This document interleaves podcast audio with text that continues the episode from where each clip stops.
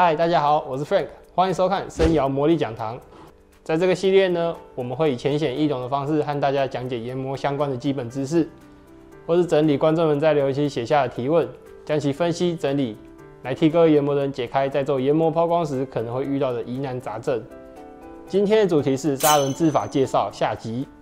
上周已经和大家介绍过无机质结合剂的砂轮制法了，这方式多用于一般砂轮的制作，像是氧化铝砂轮。而今天会和大家介绍另一种的砂轮制法，叫做有机质结合剂的制法。这样的制法多用于超磨料砂轮、CBN 砂轮或是钻石砂轮等等。首先是当中的橡胶结合法，所用材质为天然或人造的橡胶，多用于无芯磨床的调整轮。磨料与橡胶结合后。透过蒸汽的加热，反复滚砸，使其成为带状，使材料完全的混合。再将带状成品置于工作台上，用刀具切割成圆形。这样的方法称为干琢法。将上述带状成品泡入油或其他液体中，加热成溶液，并加入硫磺粉，变成糊状后放入模具，制成砂轮的形状，则称为湿式法。硫磺的多寡决定于砂轮的硬度，越多越硬，反之则软。而橡胶结合法的优点在于，它能制造极硬而又薄的大砂轮，富有弹性的同时，安全系数大，极少发生破裂的危险。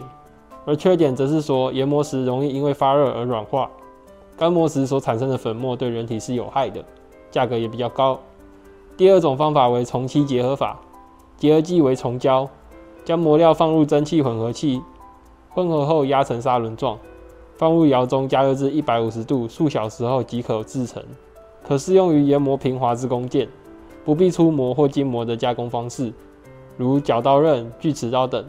重漆结合法的优点是它的强度、弹性大，适合应用于制造薄砂轮，厚度一点五 mm 也不会发生破裂。同时干湿两用，研磨面均能获得一定的光滑度，制造时间也短。缺点是它对高温的抵抗力低，不适合用粗磨。磨料的密度如果高的话，切削力也会比较差。同时容易受碱类或油类的侵蚀，硬度的选择也比较少。还有一种是人造树脂法，结合剂油分、电木粉、磨料混合加压而成。这种结合法的优点在于金刚石磨料的结合性佳，切削力及切断能力好，但颗粒的脱落却很多，不易做削锐。以上就是这次所介绍的所有制法，希望通过这两周的内容，能够让大家对于砂轮有进一步的了解。之后生窑也会产出更多的知识，让大家对研磨产业能有不同的认识。今天的影片就到这里。假如想知道更多有关研磨抛光的知识的话，欢迎到底下留言，让我们知道你的想法。体力周末有你有我，我们下次见，拜拜。